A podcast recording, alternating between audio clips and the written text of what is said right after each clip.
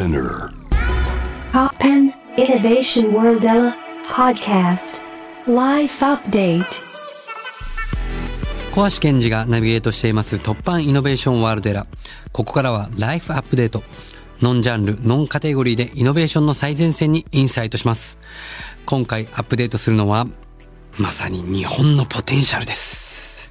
お迎えしているのは日本最大級の訪日、在日、外国人向けメディア、抹茶を展開する株式会社抹茶の代表、青木優さんです。よろしくお願いします。よろしくお願いします。いやー、青木さんとはね、まあ、いろんなあの、イベント、登壇イベントなんかでも、いろいろこう、ご挨拶もして、で、まあなんか、僕自身もね、今こう、万博もやっていたりとか、はいあとやっぱりその、コロナ禍で特にですけど、この日本のポテンシャルっていうのに、自分自身もこう、改めて再発見したところもありましたので、最近いろいろ青木さんとよくお話ししてるんですけども、まあ、まずは、この抹茶がどんなメディアなのか、ご紹介お願いできますでしょうか？はい、えっ、と、抹茶の青木と申します。えっ、と、抹茶はですね、日本に来る外国人観光客向けのウェブのメディアで、10言語で日本の情報を世界に発信をしています。日本に来る外国の方が、まあ多くの方は東京、京都、大阪に行かれますけれど、それ以外にも、それこそこの間熊本にご一緒しましたけど、日本って本当に魅力的なものがたくさんありますよね。そういったものをしっかり世界に届けて、同時に日本の良さが将来的に残っていったり、そういう思いで続けているメディアです。いや、これね、あの、本当に僕もコロナ禍でこう気づいたことなんですけど、これまで僕も海外ばっか行ってたんですよ。で、海外に行けばもう世界遺産と言われるような美しい景色いっぱいもちろんあるんですけど、日本にはその世界遺産とかって言葉が乗っかってないだけで、もう切り取ればもうあらゆる景色、はいあらゆるまあ人もそうですけど、すべてが世界遺産って言われるぐらいの場所がいっぱいありますよね。そう思います、本当にで。も意外と気づいてないのは、まあ本当に当たり前に自分たちがいるこの暮らし、環境に気づいてなくて、そういうところを意外とインバウンド外国人の人がどんどん気づいてってるっていう現実もありますよね。まさにそうですね。なんで、そういったなくなりつつある。でも、世界に誇れるものを発信していきたい。で、そういったものをやっぱり旅行者の人も求めてるんですよね。うんそれを僕たちは、あの、届けていきたいなと思ってます。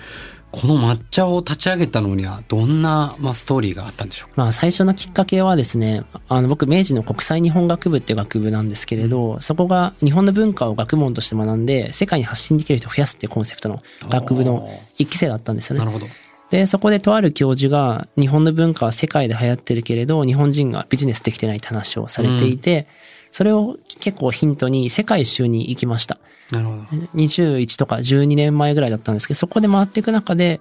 日本って本当に魅力的、日本で世界でも受けてるなと。でもそこで日本人がビジネスできてないってことに気づいて、同時にもっと日本を知りたいと思ったんですよね。うん。で、日本各地を巡る中で、あ、こんな素晴らしい魅力がたくさんあるんだ。っていうことを気づいて、それをもっと世界に出していきたい。海外の友人にも届けていきたい。そういった思いから始まったのが抹茶です。なるほど。そして、その立ち上げの創業というのが2013年で、今年で10年ですけども、はい。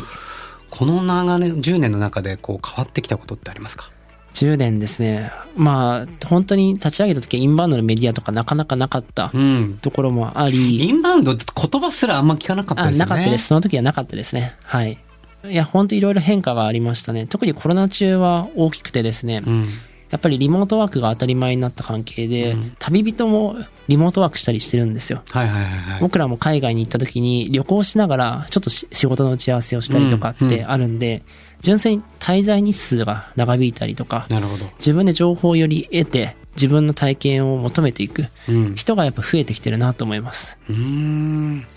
あの、この、まあ、2、3年っていうのは、今ようやくね、インバウンド復活して、かなり戻ってきましたけど、はいはい外国人の人来なかったじゃないですか。はい。いこの時期ってでも会社としては結構大変ですよね。や、めちゃくちゃ大変でしたね。んはい。実際その中で、こう、青木さん自身がこう気づいていったこととか、逆に言うと、ここに、そのインバウンドをこう、まあコロナ禍明けるに備えてたことって何かあるんですか、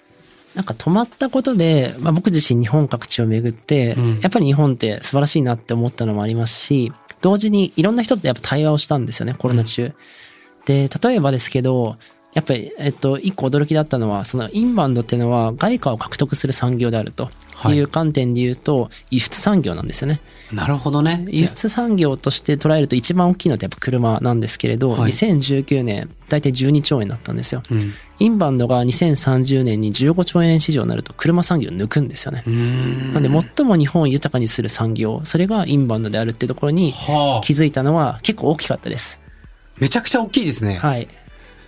いや、これ結構、本当にこの日本の魅力を、まあその日本人が、やっぱりもっともっとはい。知っていくべきで、うん実はもっと、まあ言ったら輸出できるものがあるのにもかかわらず、日本人が気づいてないじゃないですか。まさにそうなんです。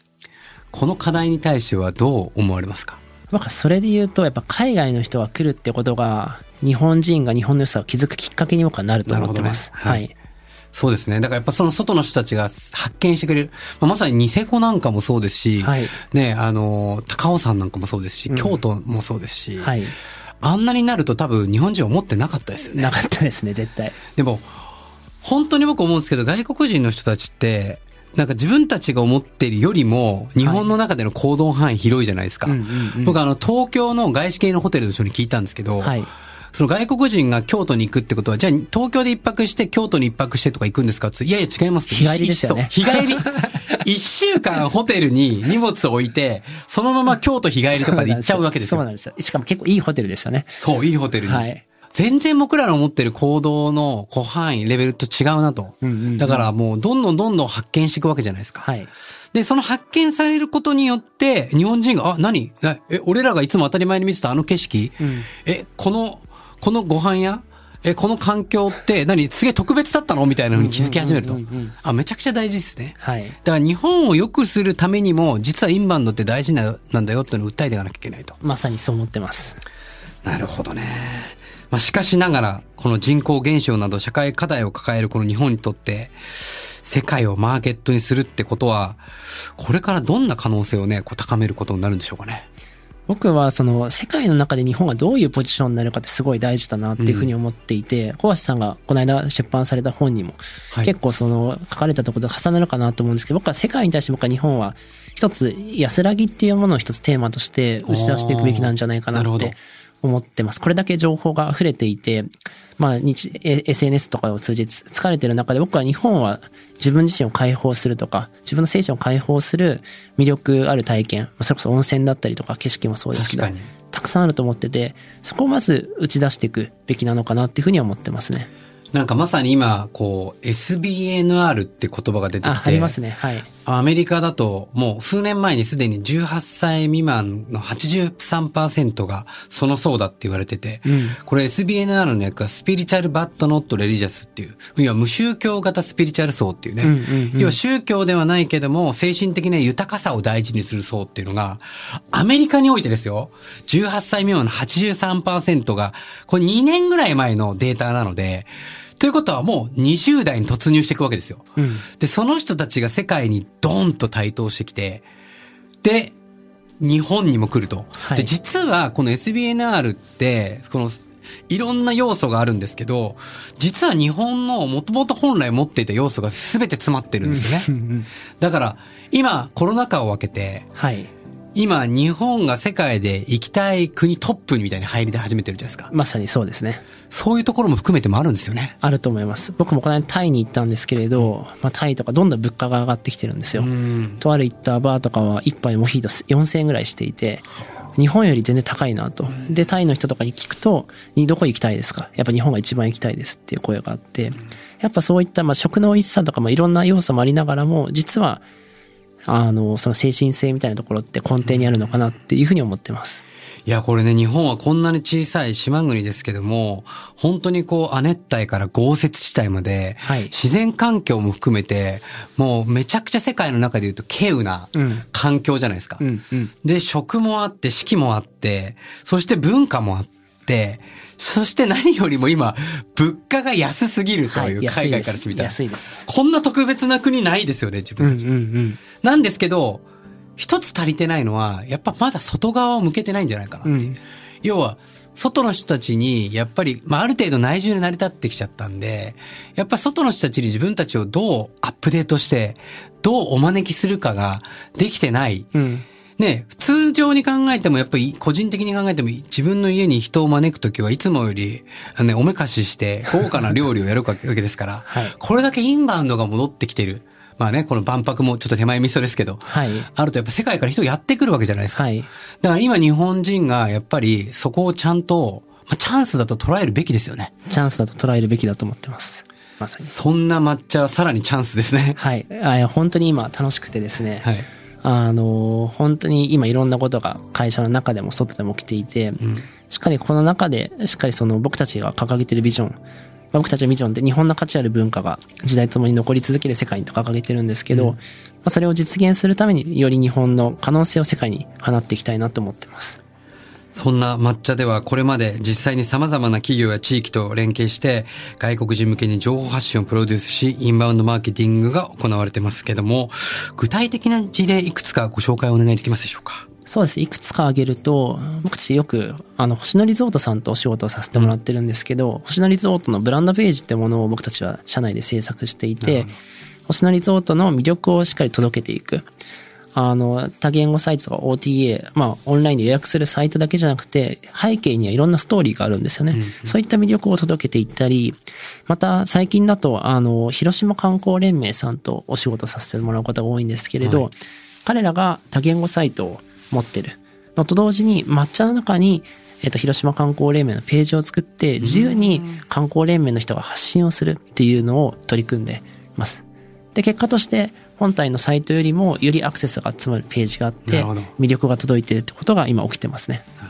まあ確かに本体のサイトそれぞれのオウンドメディアでやることも大事なんですけどそこにまずたどり着かないまさにそうなんです。方たちもね知らないと検索できないんですよね。うん。だからまずその手前のはい知ってもらうためには一番情報が集約されている抹茶さんを通過してはい。そのオウンドにもアクセスしてもらうと。まさにそうです。いやーこのきっかけとなりますね抹茶はね。はい。どんどんインフラになりたいなと思ってます。これちなみになんで抹茶っていう名前にしたんですか？えっと、パッと聞いて、3つあるんですけど、パッと聞いて日本ってわかるってものがいいのと。ジャパンとトラベルってのは使いたくなかったんですよね。だから埋もれるなと思ったんであ。で、どこか中性的な中和的な言葉がいいなっていうふうに思う中で、まあ、たまたま抹茶を見る機会があって、あ、抹茶なんじゃないかと。昔からある、ある、あの、お茶っていうものから、西洋から来たケーキとかラテとか何でもあって、はいはい。それらをむしろ引き立てるのは、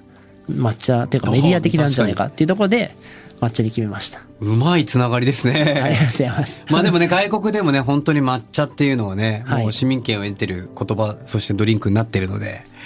いやー、ここからさらにさらにめちゃくちゃ楽しみなんですけど、そんな中来月9月27日に行われるインバウンドサミット2023。僕もご一緒させていただきますけど、この中でね、どんなお話ししていきましょうかね。ありがとうございます。今年のテーマはですね、ちなみに去年のテーマはですね、日本の底力だったんです。うんなんで今日の日本のポテンシャルっていうところとすごい重なるなと思うんですけれど、はい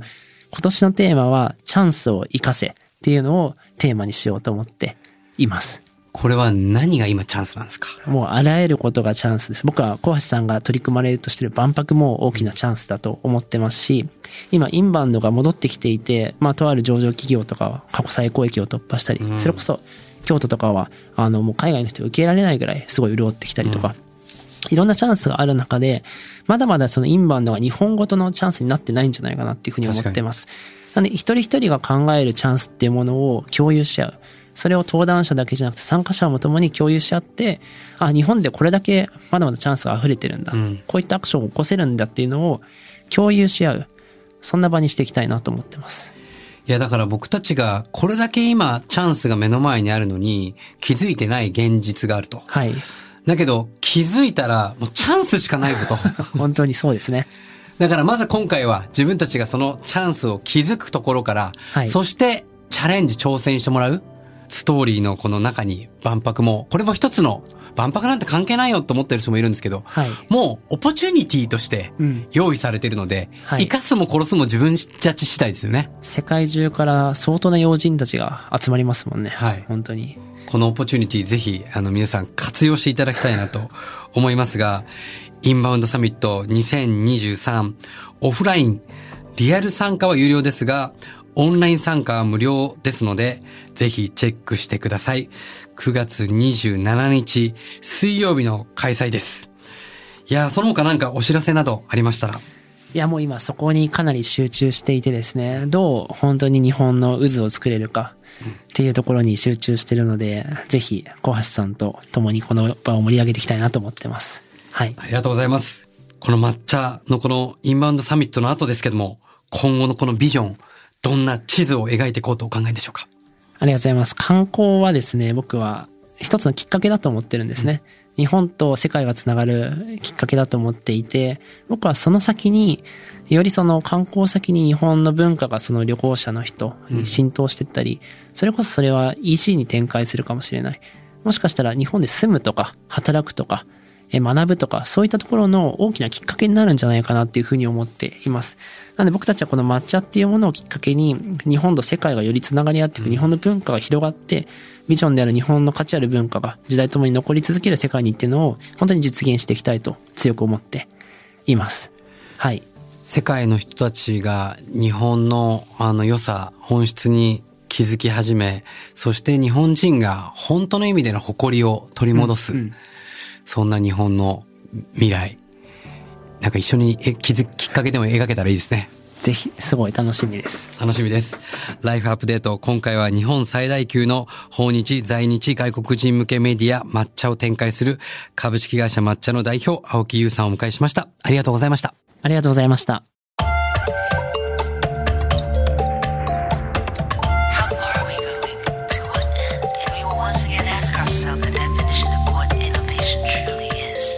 You're listening to J-Wave Innovation World Era podcast.